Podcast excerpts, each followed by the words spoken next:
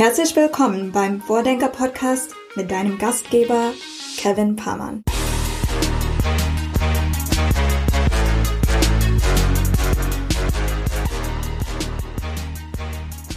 Hier ist Vordenker Folge 19 mit Anna Alex. Nach zwei Spezialfolgen nun also wieder eine gängige Episode, wie ihr es gewohnt seid. Diesmal eben mit der Anna, der Gründerin von Planetly, einem Climate Tech Startup, das sich zum Auftrag gemacht hat, den CO2-Fußabdruck von Unternehmen zu messen und natürlich zu reduzieren, denn das ist aktuell wohl eine der größten Aufgaben unserer Zeit. Mehr dazu jetzt im Podcast. Los geht's.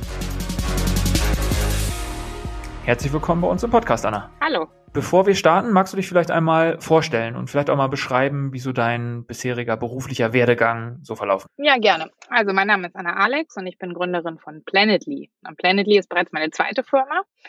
Ähm, davor habe ich Outfittery gegründet. Also eine ganz andere Mission. Mit Outfittery kleiden wir Männer ein, die nicht gerne shoppen gehen. Und mit Planetly helfen wir nun Unternehmen dabei, ihren CO2-Fußabdruck überhaupt erstmal zu verstehen um ihn dann reduzieren zu können und ausgleichen zu können und damit klimaneutral zu werden. Und wenn ich die Geschichte richtig verstanden habe, dann hängt das eine mit dem anderen ja auch unmittelbar zusammen. Ne? Du bist auf deiner unternehmerischen Reise, als du noch für Outfittery tätig warst, ähm, hattest du ähm, das Ziel, mal den CO2-Fußabdruck von Outfittery zu messen. Und dann ist dir offenbar niemand über den Weg gelaufen, der das adäquat für dich abbilden kann, keine Software, kein Dienstleister und hast gesagt, hey, das ist so eine wichtige Mission, die übernehme ich doch einfach mal selbst. Ja, ganz genau. Jetzt hast du die ganze Story eigentlich schon erzählt, ähm, aber ich erzähle es ja auch gerne nochmal. Und vielleicht auch in dem Zuge, was, was Planetly oder wie ihr das genau macht, das ist jetzt sicherlich auch noch Klar, gerne. Ähm, also ich habe mich 2018, als ich noch Geschäftsführerin von Outfittery war, einer Initiative angeschlossen, die heißt Leaders for Climate Action. Das ist wie so einer dieser freiwilligen Climate Pledges, die, die, die man kennt. Und in dem Zuge habe ich mich verpflichtet, den CO2-Fußabdruck von Outfittery zu bemessen. Und was ich erwartet hatte zu finden, habe ich da draußen aber nicht gefunden. Ich hatte erwartet, dass ich jetzt ein Tool finde, was es mir sehr, sehr einfach macht, meinen CO2-Fußabdruck überhaupt erstmal zu verstehen, so ein bisschen wie so ein Google Analytics oder so, ne, so wie ich es halt von meinen Marketing-Kennzahlen oder von meinen finanziellen Kennzahlen kenne. Und war dann sehr überrascht, ähm, um nicht zu sagen, äh, erschüttert, ähm, dass es das eigentlich nicht gab. Also dass es kein Tool gab, was mich als Entscheiderin im Unternehmen selbst dazu befähigt hat, going forward die richtigen Entscheidungen zu treffen. Und stattdessen musste ich dann arbeiten mit einem Berater, der mit seinem Excel-Sheet kam und wochenlang bei uns durch die Firma gelaufen ist und uns jede Menge Daten gefragt hat und die alle in sein Excel-Sheet eingeklimpert hat, was dann irgendwann so ein riesigen, riesiges Excel-Monster wurde mit irgendwie 30 Tabs irgendwie etc. Und irgendwann überreichte er uns dann so ein, so ein PDF-Report und sagte, so, das ist jetzt euer CO2-Fußabdruck. Und das war für mich so der Moment, wo ich dachte so, das kann's doch jetzt nicht gewesen sein. Ja, der CO2-Fußabdruck ist die wichtigste Kennzahl für uns als Menschheit des ganzen Jahrhunderts, dann kann es doch jetzt nicht sein, dass wir das nur den Excel-Sheets überlassen. Dann müssen wir doch den, den Entscheidern und Entscheiderinnen da draußen die Tools an die Hand geben, um wirklich zu verstehen, wie verhalte ich mich denn von hier an? Welche Einkaufsentscheidung treffe ich denn jetzt bei der nächsten Ausschreibung? Ne? Wie, wie kann ich denn das Thema für mich wirklich irgendwie greifbar machen, wenn ich jetzt reduzieren möchte? Und wie kann ich überhaupt erstmal verstehen, wo ich stehe in meinem CO2-Fußabdruck? wie ich, wo ich stehe, verglichen mit anderen Unternehmen etc. So, und long story short, als ich das Tool da draußen nicht gefunden habe, habe ich selber gebaut. Und das ist Planetly. Das haben wir 2020, äh, Anfang 2020 gestartet also sind noch nicht mal zwei Jahre alt, ähm, haben jetzt schon äh, über 100 tolle MitarbeiterInnen aus allen Bereichen, aber ganz besonders aus Tech und Sustainability, weil wir diese beiden Seiten hier halt gemeinsam und, und, und zusammenbringen und arbeiten schon mit über 150 Kunden zusammen.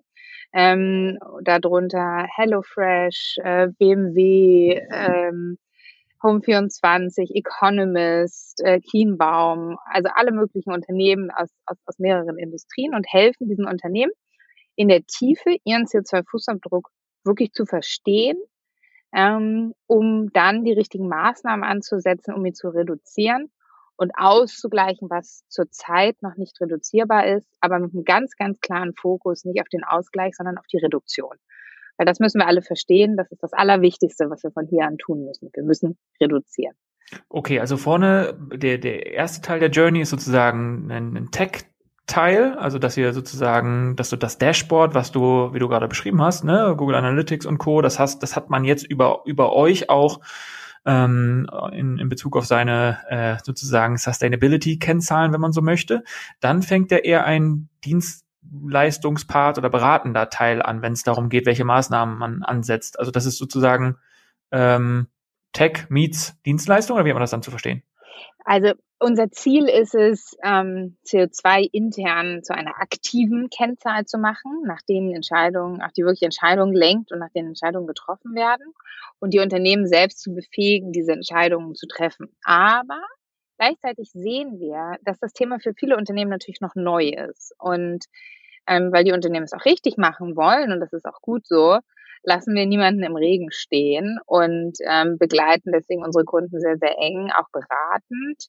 Ähm, sowohl wenn es dann darum geht, wie interpretiere ich denn jetzt diese Ergebnisse, die mir hier angezeigt werden, als aber auch wenn es dann darum geht, was mache ich denn jetzt und welche von den Maßnahmen ähm, sind denn jetzt die, die effektivsten, die ich umsetzen kann zur Reduktion. Also wir sagen immer, wir sind ein One-Stop-Shop ähm, für Unternehmen. Das heißt Analyse, dann Reduktion und dann Ausgleich. Und entlang des gesamten Weges begleiten wir unsere Unternehmen teilweise auch beraten. Also wenn ich mal so ein bisschen äh, dann die Sneak Preview sozusagen einmal machen dürfte und du hast jetzt Beratung gesagt, jetzt äh, ist es ja auch so, dass, dass ich auch so ein bisschen ähm, ja, unternehmerische Verantwortung übernehme, für ein kleines Unternehmen führe ähm, und natürlich probieren auch wir verantwortungsvoll zu agieren und ne, wir, wir stellen kostenfrei E-Bikes zur Verfügung, die man sich mieten kann. Wir ähm, beziehen natürlich Ökostrom, wir sind quasi papierfrei und wenn Papier, dann recyceltes Papier. Wir bauen auch ein paar kleinere Sachen selbst an, also so, ne, zumindest ein paar Kräuter und Gewürze und sowas, perspektivisch gerne auch mehr. Ähm, nichtsdestotrotz ist mir natürlich total klar, dass auch unsere Organisation auch in der Kleinheit schon eine negative CO2-Bilanz hat. Ähm, was für Möglichkeiten gibt es da in so Szenarien wie, wie in meinem? Also erst einmal klingt das so, dass ihr auf jeden Fall schon mehr macht als diese Durchschnittsunternehmen da draußen. Und das ist schon, das ist schon erstmal sehr gut. Sag mir gerade nochmal, wie groß seid ihr? Sieben äh, Personen. Sieben Personen, genau.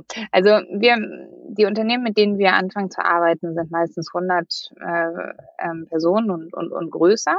Weil ab einer gewissen Größe ist es erstmal ganz, ganz wichtig, dass du deine Emissionen wirklich sehr akkurat berechnest ähm, sowohl weil du dann am effektivsten die, die Hebel identifizieren kannst, zum Zweiten aber auch, weil du verpflichtet bist, ab kommendem Jahr ähm, äh, diese Emissionen dann auch tatsächlich zu reporten. Das gilt für kleine Organisationen noch nicht, sondern für Organisationen ab 250 Mitarbeiterinnen.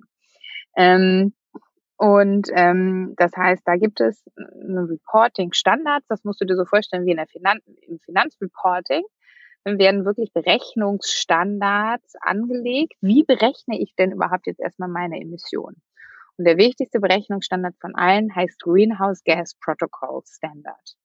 Und der teilt die Emissionen ein in verschiedene Scopes. Scope 1 und Scope 2 und Scope 3. Und ähm, ich kann da gerne jetzt noch tiefer drauf eingehen, wenn es interessant ist. Wichtig ist erstmal, was hängen bleiben soll, also man kann nicht einfach nur einen Finger in die Luft strecken und sagen, ich schätze jetzt mal ganz, ganz grob meine Emissionen, besonders nicht, wenn man eine größere Organisation ist, sondern muss da wirklich ein bisschen genauer hinschauen ähm, und nach diesen Berechnungsstandards berechnen. So, und wenn wir dann ein Emissionsprofil von dir einmal verstanden haben und verstanden haben, was sind denn jetzt die größten Emissionsquellen, dann geht es da rein, wirklich zu reduzieren. Was nämlich sonst die Gefahr ist, ist, dass ihr, ne, sagen wir mal, ihr fangt an, irgendwie Müll zu trennen und alle fühlen sich toll, ist aber überhaupt gar nicht der größte Hebel, den wir jetzt hier haben. Ähm, und da haben wir, sehen wir regelmäßig oder eigentlich tagtäglich wirklich großen Erkenntnisgewinn bei unseren Kunden und Unternehmen, mit denen wir arbeiten, die dann sagen, ach, das ist ja interessant, das habe ich ja gar nicht gewusst, ne? dass, dass die Logistik bei mir so einen großen Teil ausmacht. Das hätte ich jetzt ja überhaupt nicht gedacht. Und ähm, vielleicht jetzt so auf, auf deine Frage zurückzukommen, was euch betrifft, eine, eine Emissionskategorie, die häufig unterschätzt wird und vergessen wird, sind auch unsere digitalen Emissionen. Das heißt, die Emissionen, die wir durch unsere ganzen Videocalls ähm, äh, produzieren. Ähm, und ähm, äh, wo auch dann damit zusammenhängt, äh, wie viele MitarbeiterInnen eigentlich von zu Hause arbeiten und was die Emissionen wiederum des Homeoffices sind. Also sowohl, wenn ihr ne, vielleicht bei euch im Office schon auf Grünstrom lauft, was natürlich einer der wichtigsten Hebel ist, ähm, sind denn auch alle von deinen MitarbeiterInnen äh, zu Hause auch schon auf Grünstrom? Hm, sol solche Sachen zum Beispiel. Und irgendwie da das Team bei zu unterstützen, umzusteigen und umzustellen ähm, und das wirklich holistisch zu betrachten und ähm, so dem, dem Prinzip zu folgen, die, die effektivsten Dinge zu tun und nicht die Dinge, die sich irgendwie erstmal vermeintlich effektiv anfühlen oder gut anfühlen, ähm, ist in dieser Hinsicht hier auf jeden Fall das richtige Credo. Und wenn wir dann vielleicht mal ein bisschen den, den, den Scope dann eher legen auf dann tatsächlich die Unternehmen mit, mit der Größe, die wahrscheinlich auch die größten Hebel in der Hand haben, ne? ähm, glaubst du, dass es in der deutschen Unternehmenslandschaft ganz, also insgesamt in Sachen Nachhaltigkeit so den, den Status quo gibt, dass das ähm, oder, oder dass die Erkenntnis gibt, dass Ökonomie und Ökologie im Einklang sein müssen? Ist das heutzutage bei allen angekommen?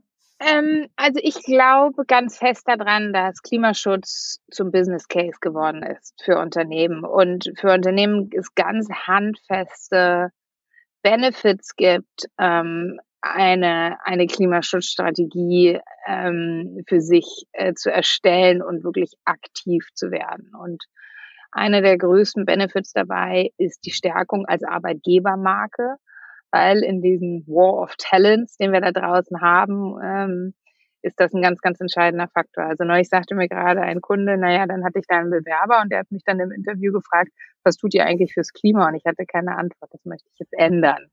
Ne? So, also das, das sehen wir ganz, ganz entscheidend. Also die ähm, den, den größten Talenten und den äh, guten Leuten da draußen ist das wichtig. Natürlich ist es auch wichtig, Geld zu verdienen, aber es ist beides wichtig dann ist es, hat, hat Klimaneutralität sehr positive Auswirkungen auf die Endkundenmarke und aber auch auf die Investoren und Kapitalmärkte, weil Investoren ähm, natürlich zunehmend ihren Blick darauf schärfen, dass es ein großes Risiko ist, wenn ein Unternehmen ähm, nicht aktiv ist im Klimaschutz und sich auch nicht aktiv auf äh, Szenarien vorbereitet, die da noch sehr viel häufiger und wahrscheinlicher jetzt werden. So, und so gibt es da auf ganz vielen verschiedenen Ebenen, ja, sozusagen einen, einen Push und, und, und Kräfte, die da auf die Unternehmen einwirken, um wirklich aktiv zu werden. Und insofern ähm, ist das, ist das, ne, also das zum einen für unsere Unternehmen ist Klimaschutz zum Business Case geworden. Zum Zweiten ist aber auch die ganze Climate Tech Szene, zu der wir mit Planetly ja gehören, ähm, eine äh, Szene, die meiner Meinung nach verstanden hat, dass sowohl Ökonomie als auch Ökologie Hand in Hand gehen müssen. Ich selber bezeichne uns als For Purpose, For Profit Company. Ähm, und ähm, weil am Ende des Tages geht es, geht es uns um den Impact. Und Impact ist immer eine Gleichung aus Purpose, aber auch aus Scale. Also du kannst den besten Purpose der Welt haben, wenn du das Ganze nicht skalierst, hast du auch keinen Impact. Du kannst den größten Scale der Welt haben als Riesenkonzern. Wenn du keinen starken Purpose hast, hast du auch keinen Impact. So, ne? Und deswegen muss beides zusammenkommen. Es muss, es muss Purpose und es muss Scale zusammenkommen. Und dann können wir wirklich Impact haben. Und eins der wichtigsten Tools für, für das Thema Scale ist zum einen Technologie und zum anderen aber auch Investorengelder, die einem helfen, eine Firma schnell groß zu machen. Jetzt habt ihr ja extrem viele Insights in, in Dutzende, vielleicht Hunderte ähm, Unternehmen. Wo würdest du sagen, ist da aus deiner Sicht äh, am meisten Optimierungsbedarf? Vielleicht irgendwie so eingegrenzt in Branchen oder Regionen, B2C, B2B? Probier mal so ein bisschen zu, zu clustern vielleicht. Also das Krasse ist ja, und das ist ja auch das, was, was ich wirklich nicht glauben konnte, als ich das gesehen habe, ist, dass momentan Unternehmen häufig noch gar nicht wissen, wo sie überhaupt stehen und wirklich auch große Konzerne noch ihre Emissionen in der Vergangenheit mit Excel-Sheets beraten haben. Also einer der größten Versicherungskonzerne zum Beispiel da draußen arbeitet noch immer mit Excel-Sheets und die sind nicht gerade neu auf dem Thema. Die tun das für viel, seit vielen Jahren, berechnen die ihren CO2-Fußabdruck, haben gute Tools im Einsatz, um intern auch wirklich die, äh, das Management-Team äh, äh, darauf, darauf zu motivieren und incentivieren, auch wirklich zu reduzieren. So, und ich glaube, damit fängt es erstmal an, denn das, was wir aus der Wirtschaft alle kennen, ist, was wir nicht messen können, können wir nicht managen. Was wir, ne, und bei CO2 kommt, ist es dann nochmal besonders tricky, weil man es ja auch noch nicht sieht. Also es ist nicht nur so, was wir, was wir nicht messen können, können wir nicht managen, sondern auch was wir nicht sehen können, können wir nicht managen. So, ne? Und ähm, das ist nun mal so und damit müssen wir umgehen, dass wir es in dem Maße nicht sehen. Ähm, und deswegen müssen wir es messbar machen und wir müssen es ähm, äh, auf die Art und Weise tatsächlich auf die Entscheidungs äh, als Entscheidungsgrundlage heranziehen. Und ich habe neulich mal Joschka Fischer getroffen an einem Abend und er hat was ganz Schönes gesagt. Er hat gesagt, die, die Menschen aus der Wirtschaft haben eine ganz, ganz wichtige Eigenschaft, die jetzt in der Klimakrise unglaublich essentiell ist. Und zwar können wir komplexe Zahlen anschauen und uns Graphen und Balken und so anschauen und dann danach handeln. Während Politiker häufig ähm, und Politikerinnen das häufig eher so erfahrungsbasiert tun. Die haben irgendwo mal eine Erfahrung gemacht und dann adaptieren sie diese Erfahrung auf die nächste Situation, sind wir daran gewöhnt, aus Finanzkennzahlen, Marketingkennzahlen und alle möglichen Kennzahlen, die wir so tracken, uns diese, diese Zahlen anzuschauen und zu sagen, ah ja, das ist jetzt so und jetzt unternehmen wir dies und das und die Schritte, um aktiv zu werden. Und ähm, das sehe ich jetzt auch. Also das fand, fand ich einen sehr klugen Satz von ihm. Das sehe ich als eine sehr, sehr wichtige Eigenschaft. Jetzt gilt ja Deutschland auch so als das, äh, das Land des Mittelstandes, das Land der Industrie und so weiter und so fort. Wie ist der Status quo dort? Gibt es da vielleicht ähm, ein paar Insights, die du mitteilen kannst? Weil also meine Hypothese wäre natürlich, dass es, dass es da einen extrem großen Hebel geben könnte und noch auch auf der anderen Seite extrem viel zu tun gibt. Und ähm, ich weiß gar nicht, ich hatte die Tage mal äh, ganz zufällig so ein Artikel aus 2014 bei mir aufgepoppt. Ähm, Absatzwirtschaft war das, glaube ich. Irgendwie hatte ich mir den abgespeichert, abgelegt. Äh, die Headline von diesem Artikel lautete, äh, ist Nachhaltigkeit die nächste große Industrierevolution und ähm, zeigte irgendwie so, dass das Thema ist natürlich absolut nicht neu, aber irgendwie ist auch mein mein Gefühl und meine Hypothese, dass sich da in den letzten Jahren dann doch noch nicht so entscheidend was nach vorne äh, bewegt hat. Wie ist so dein Standpunkt dazu, ähm, Nachhaltigkeit und Industrie? Also natürlich sind die Industrien oder die produzierenden Industrien so sind gerade ein ganz, ganz wichtiger und entscheidender Faktor, weil die unglaublich viel Energie verbrauchen. Und die müssen wir deswegen natürlich auch alle mitnehmen. Wir sehen eigentlich industrieübergreifend, dass Unternehmen sich über das Thema Nachhaltigkeit Gedanken machen ähm, und kann jetzt nicht sagen, das ist jetzt nur irgendwie die Stahlindustrie oder es sind irgendwie nur die produzierende Industrie. Also wir sehen tatsächlich Andrang für, für unsere Lösung bei Planetly von, von allen Seiten und wirklich querbeet. Und ich glaube insgesamt, was absolut stimmt, ist, wir stehen vor einer unglaublich großen Transformation der gesamten Wirtschaft. Und das ist die Nachhaltigkeitstransformation und ich glaube, die wird nicht minder einschneidend sein als die digitale Transformation zum Beispiel. Es wird in alle Bereiche, in allem, was wir tun, eingreifen, wie wir produzieren, wie wir verschicken, wie wir über die Dinge nachdenken. Und ja, jetzt kann man natürlich sagen, äh, in deinem Zeitungsartikel aus 2014 stand das ja auch schon, ist jetzt ja auch nicht geschehen. Aber mittlerweile ist ein anderes Momentum in diesem Bereich. Also sowohl durch die fortschreitende Klimakrise, durch die Naturkatastrophen, die jeder von uns verfolgt hat, dadurch, dass wir verstanden haben, es ist jetzt wirklich ernst, aber natürlich auch dadurch, dass wirklich auf allen Ebenen sowohl Geld als auch Incentives geschaffen werden, ähm, um das Thema jetzt wirklich bedeutend nach vorne zu bringen. Ähm, und insofern glaube ich, also alle, mit denen ich spreche, ne, die auch schon seit vielen Jahren in der Cleantech, Klimaszene sind, sagen, ein Momentum wie jetzt haben sie tatsächlich noch nie erlebt und jetzt ist es endlich soweit, ähm, an dem auch sie, äh, ne, dass auch sie glauben, jetzt, jetzt wird es wirklich ernst und jetzt können wir wirklich auch hier gemeinsam was bewegen. Und wir müssen auch gemeinsam was bewegen, weil eine Alternative dazu gibt es überhaupt nicht.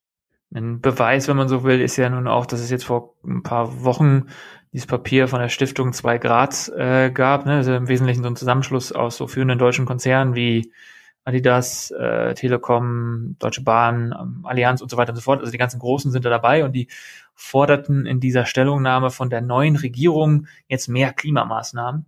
Ähm, mir ist dabei so ein Satz im Besonderen hängen, hängen geblieben und äh, zwar sagte der Michael Otto, das ist ähm, ne, aus der Otto-Dynastie, er ist, äh, tritt in dem Fall als, als Vorsitzender der Stiftung 2 Grad auf und sagt, dass Klimaneutralität ein Markenzeichen der deutschen Wirtschaft sein könne. Also er erstmalig, zumindest in meiner Wahrnehmung, vielleicht ist auch äh, vielleicht sehe ich das auch falsch, aber so erstmalig wird das Thema auch so ganz konkret als ein Chancennarrativ ähm, aufgegriffen und nicht mehr nur so als Bedrohung, die total viel Geld kostet und ist gar nicht machbar und so weiter und so fort. Und das unterstreicht ja auch so ein bisschen dieses Momentum, was, was, äh, was du da bezeichnest. Auf jeden Fall, das sehe ich auch so. Also ich glaube, Klimaneutralität und, und, und CO2-Management kann wirklich ein deutscher Exportschlager sein weil wir haben die Tools und wir haben die Berechnungsmethoden, um es richtig zu berechnen und das ist äh, der erste Schritt und wir haben auch die Lösung, um, um den Fußabdruck dann zu reduzieren. Und, ähm, und wir haben auch die, die, die äh, Awareness äh, bei, bei den Menschen, dass es jetzt wirklich an der Zeit ist und dass wir ganz dringend was machen müssen. Und ähm, wenn es doch so, so einen besonderen Zeitgeist gerade gibt, ähm, was würdest du, wenn du mal so ein paar äh, Wünsche frei hättest, was würdest du ganz persönlich in Richtung Politik äußern? Also so vielleicht so ein paar knappe, kurze Maßnahmen, die äh, vielleicht im Bereich Nachhaltig Nachhaltigkeit aktuell vielleicht noch ein bisschen im Weg stehen und die uns da sehr weit nach vorne bringen könnten? Ähm, ja, neulich habe ich mal, hab ich mal eine ähnliche Frage gefragt worden, da habe ich gesagt, gebt dem Scheiß endlich einen Preis. Ja, also CO2 muss teuer werden, so, und das kann die, nur die Politik machen. So. Es muss teuer werden als Unternehmen, ähm, viel zu imitieren und nicht aktiv seinen CO2-Fußabdruck äh, zu reduzieren. So, und das ist, das ist das Erste. Und zwar braucht CO2 natürlich auch einen Preis, der dann auch wirklich Lenkungswirkung hat. Also das heißt, ne, dass die Unternehmen nicht sich dafür entscheiden, ah ja, das, der Preis ist so gering, dann imitiere ich jetzt einfach weiter und investiere nicht in Reduktionsmaßnahmen, ähm, sondern äh, es lohnt sich für mich wirklich Reduktionsinvestitionen zu tätigen, weil der Preis so, so hoch ist. Ein lenkungswirksamer Preis fängt äh, nach Studien, die es da draußen gibt, irgendwo zwischen 100 und 120, äh, vielleicht sogar 125 Euro an. Ähm, zurzeit ist der CO2-Preis allerdings erst 25 Euro. Ähm, und das noch nicht mal für alle Industrien. Also ich glaube, das erste ist wirklich ähm, CO2 teuer zu machen. Das zweite ist verpflichtendes CO2-Management und zwar auf alle Industrien ausgerollt ähm, und nicht nur einzelne Industrien, ähm, die dann dort äh, mit, mit, mit, mit bedacht werden. Ähm, und auch noch weiter, ja, das verpflichtende CO2-Reporting, ähm, was, was jetzt de facto auch kommt oder schon angedacht ist, was aber einfach natürlich auch nochmal mit einer größeren Ernsthaftigkeit nachverfolgt werden kann. Also um es das konkret zu machen, es gibt die Pflicht zur nicht finanziellen Berichterstattung für Unternehmen über 250 Mitarbeitende und ähm, Dort wird gesagt, es ist gut und schön und wichtig, dass ihr euren CO2-Fußabdruck reportet. So, und das war in der Vergangenheit, steht das da auch schon, aber das äh, wird nicht, wird nicht wirklich nachverfolgt. In Zukunft wird das jetzt auch richtig nachverfolgt. Und das nicht zu tun, kann dann genauso wie andere Reporting-Standards zu verletzen auch teuer werden ich habe so das Gefühl, dass das ähm, ja auch Themen sind, die aktuell auf Agenda stehen und hoffentlich sind das jetzt keine ganz absurden Wünsche und Vorstellungen, die du da äußerst, sondern hoffentlich auch Dinge, die dann vielleicht äh, konkreter ins Doing übergehen können. Ja, auf der anderen Seite habe ich gerade heute Morgen gehört, dass jetzt im, in dem, in dem äh, für die Regierungsbildung in dem gemeinsamen Papier ähm, steht, dass der Kohleausstieg idealerweise bis 2035 stattfinden soll. Und dieses idealerweise natürlich äh, jetzt schon sehr viel weniger ambitioniert klingt, als äh, wir werden auf jeden Fall aus der Kohle aussteigen und das ist unser wichtigstes Ziel hier. Ja, man hat es tatsächlich das Gefühl, dass so die großen Ambitionen, das gleiche kann man ja auch über Inlandsflüge und so ja sagen, dass die so ein bisschen in den letzten Wochen, äh, dass die Ambitionen ein bisschen kleiner geworden sind, dass man da hier und da offenbar ein paar Kompromisse machen musste. Ich äh, habe irgendwie zufällig jetzt die Tage mal gelesen, wie äh, Angela Merkel im Zeitraum, wann war das, 2003 bis 2005 oder was, als die Oppositionsführerin in der damaligen Schröder-Regierung war, was, was für Themen bei ihr auf der Agenda standen, wie pushy sie da war. Und eigentlich sind das so die eins zu eins die Themen, über die wir heute auch sprechen. Leider hat man daher das Gefühl, dass da in vielen Bereichen äh, ja, zu wenig passiert ist. Und ich hoffe, dass die kommende Regierung den Kurs der Passivität so ein bisschen verlässt. Das wäre mein, mein größter Wunsch, ehrlicherweise. Und ähm, ganz großartige Überleitung vielleicht so in den nächsten Bereich, weil Passivität ist nicht das, was den Climate Tech äh, Bereich äh, im Besonderen prägt, sondern da ist ja das Gegenteil der Fall. Im Climate Tech Bereich, da wo ihr auch aktiv seid, ähm, gibt es äh, nicht so viele Verwalter, sondern viel mehr Gestalter. Und lass uns darüber vielleicht sprechen. Ähm, wenn du auf den Bereich der Innovation und Technologien im Klimaumfeld sozusagen schaust, Ähm, was fällt dir da als erstes ein? Was sind da die nächsten bahnbrechenden Technologien, ähm, die da kommen könnten, um den Klimawandel zu bekämpfen? Oh ja, also es gibt ganz, ganz ähm, tolle Technologien, viele, wo auch natürlich irgendwie ordentlich Hardware-Investitionen nötig sind, viele, die sich teilweise auch noch wirklich irgendwie im, äh, im äh, Research- und Development-Stadium befinden und wo erstmal noch wirklich einige Forschung reinfließen muss. Ähm, eine der zukunftsträchtigsten Technologien zum einen ist das ganze Thema Technical Carbon Removal. Das bedeutet, wie kriegen wir das CO2 eigentlich da wieder raus, was wir da jetzt schon über Jahrzehnte in, in die Atmosphäre geblasen haben. Ähm, und ähm, eine Firma, die da zum Beispiel führend ist, führend ist, ist Climeworks. Das sind wie solche großen CO2-Staubsauger, die die Luft filtern und das CO2 dann dort wieder aus der ähm, aus der Luft rausholen. Ähm, und ähm, das ist auf jeden Fall ganz wichtig, weil auch wenn wir von hier reduzieren, müssen wir das CO2 auch sogar da wieder runterholen. Also das ist äh, keine, keine Frage, dass wir das machen müssen. Es gibt aber auch andere super spannende Technologien, zum Beispiel Geothermie. Ähm, da äh, bohrst du, ne, jetzt stark vereinfacht, so bin ich auch keine Expertin drin, aber bohrst du praktisch ein ähm, äh, ne, nicht, nicht nur für äh, große Industrie, sondern auch für, für Endkunden, äh, bohrst ein Loch in deinen Vorgarten, ähm, so tief in den Boden rein, dass von unten die Wärme hochkommt und wärmst dein Haus damit. Also dass wirklich aus dem Erdkern praktisch die Wärme, die Wärme hochkommt, mit der du dann dein, dein, dein Haus heizen kannst. Ne? Solche, ähm, solche Sachen sind natürlich super spannend.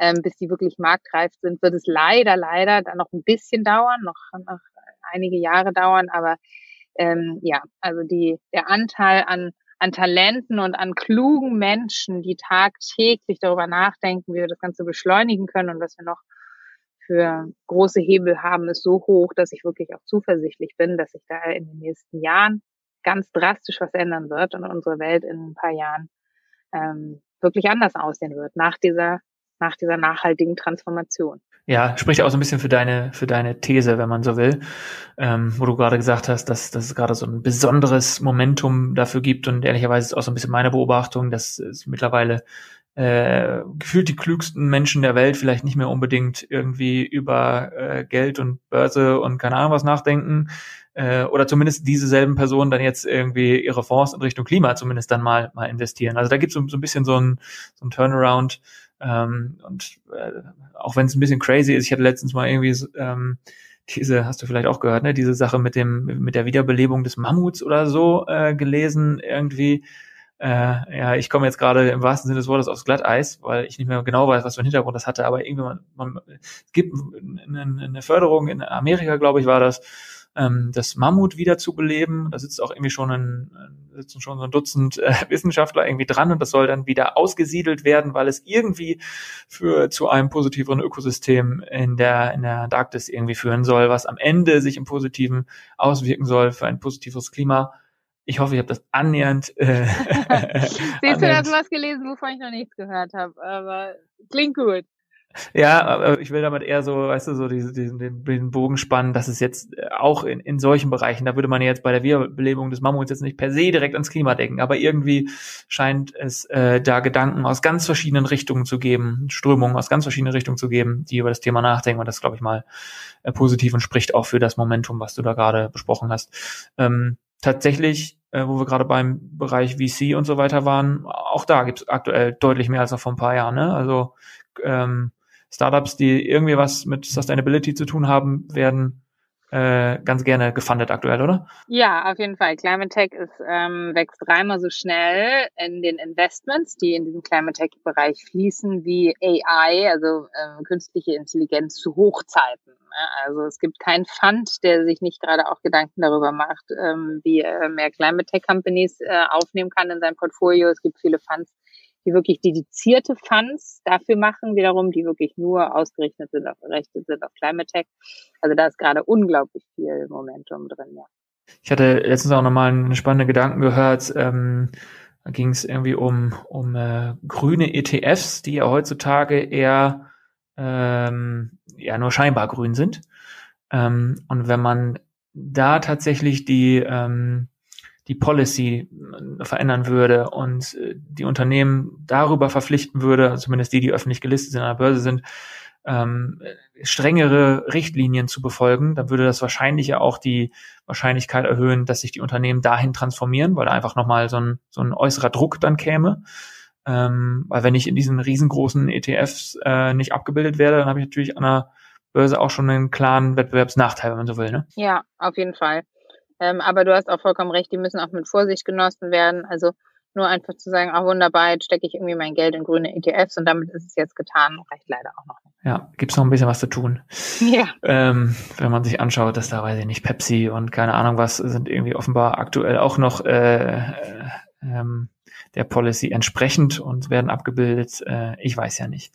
Aber gut, ähm, lass uns mal ähm, einen kleinen Themenwechsel machen. Und zwar haben wir ja hier, ähm, das, das kennst du ja, dieses Spielchen, ähm, dass der vorherige Gast beziehungsweise die vorherige Gästin eine Frage stellt, die dann im Folgepodcast beantwortet wird. Und wir haben hier noch eine Frage offen aus dem letzten Podcast mit der äh, Christina Lang, die da lautet.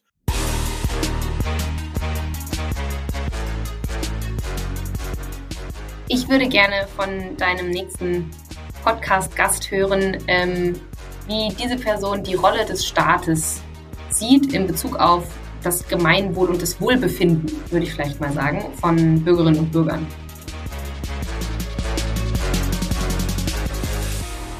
Ja, das ist natürlich eine große Frage.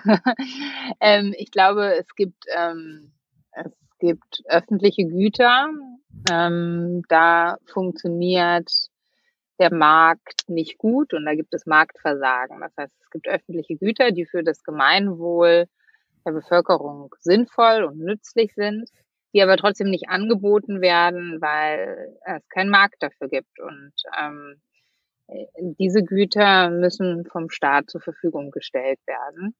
Ähm, und da muss der Staat dann ganz aktiv eingreifen. Ansonsten würde ich mich eher auf den Standpunkt stellen, dass der Staat so viel wie möglich dem freien Markt und ähm, überlässt und bin da im, im Herzen wahrscheinlich dann doch freiheitsliebend. Sehr schön, sehr schön. Das ist äh, etwas, was wir hier, glaube ich, äh, dass die allermeisten von uns vertreten können, äh, diesen, diesen Standpunkt. Gibt es da, ähm, weil du jetzt gerade so das so angesprochen hast, gibt es da ein Beispiel aus dem aus, aus, aus deinem Wirkungskreis sozusagen, wo der Staat vielleicht etwas subventionieren sollte, könnte? Naja, Klimaschutz ist prinzipiell auch so ein öffentliches Gut, ne, weil ähm, ich habe selber Kosten, aber der Nutzen, den wir davon haben, ist auf alle ne, äh, anwendbar. Also der Nutzen ist für alle da, die Kosten sind aber, sind aber bei mir. Deswegen Unternehmen ne, da auch jetzt, wenn sie nicht, und das ne, ist ja das, was wir gerade besprochen haben, was sich mittlerweile ändert, wenn sie es auch selber für sich als Business Case sehen, hat aber Klimaschutz de facto ähm, über viele Jahre ist es ein de facto ein öffentliches Gut und deswegen ähm, ist es da auch wichtig, dass der Staat uns da die Leitlinien setzt und da auch eingreift. Also die CO2-Steuer, die längst überfällig ist. Äh, genau. Äh, da sind wir dann, wären wir dann wieder.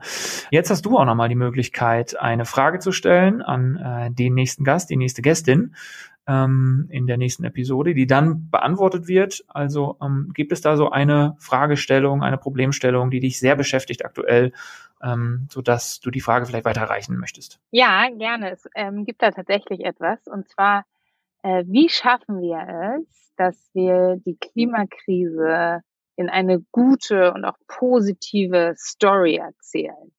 Also ich glaube, häufig ist Klimakrise für viele, ist die Story so ein bisschen kaputt oder so. Story is broken, würdest du sagen im Englischen. Ne? Es ist alles super komplex und dann, oh, dann darf ich nicht mehr fliegen und kein Fleisch mehr essen, jetzt wollen die mir alles verbieten, wie auch immer so. Ne? Und ich glaube, dass die Klimakrise und der Wandel, durch den wir schreiten, hat so unglaublich viel positives Potenzial. Aber wir müssen die Geschichte und die, die auch dementsprechend erzählen, weil Geschichten letztendlich das sind, was Menschen anfixt und was sie sich merken können. Also was ist die positive Geschichte, um Leute aktiv werden zu lassen in der Klimakrise und worauf würdet ihr noch mehr achten? Ja, sehr gut. Das ist tatsächlich auch das, was wir gerade hatten, ähm, warum ich so diesen, diesen Satz von dem Michael Otto so, so toll fand, ne? weil er das Thema einfach in eine positive Story, wenn du so willst, umgedreht hat und gesagt hat, dass Klima Klimaneutralität eben nicht äh, nur bedeutet Verbote und so weiter und äh, jetzt darf ich nicht mehr Auto, jetzt darf ich nicht mehr Flugzeug, jetzt wird mir, jetzt wird alles teurer, sondern ähm, er hat es ja eben als, als, als Chance für die deutsche Wirtschaft tituliert und das fand ich ehrlicherweise sehr passend und zumindest hat man dann die Headline für die Story vielleicht schon parat. Genau, sehr gut. Bin gespannt drauf, wer, wer diese Frage beantwortet. Ja, es, es ist auf jeden Fall einer, das kann ich verraten, äh, jemand aus dem Medienumfeld, äh, der das Thema Storytelling ganz gut versteht. Also na, dann passt ja. genau, das, das passt. Hey, ähm, vielen Dank, dass du dir Zeit genommen hast. Du hast ja jetzt schon äh, einen, einen, äh, einen Folgetermin und wir sind hier Zeit am äh, hart am, am, am Zeitanschlag, wenn man so möchte. Deswegen, äh, ich weiß um, um die Knappheit deines Zeitbudgets. Vielen Dank, dass du dir trotzdem die Zeit genommen hast und äh, uns beim Thema Climate Tech, äh, beim Thema Sustainability und all den großen Themen unserer Zeit so ein bisschen Nachhilfe gegeben hast. Und ich hoffe, da war für viele Hörerinnen und Hörer etwas dabei. Sehr gut, ich danke dir. Bis dann, Anna. Ciao, ciao. Tschüss.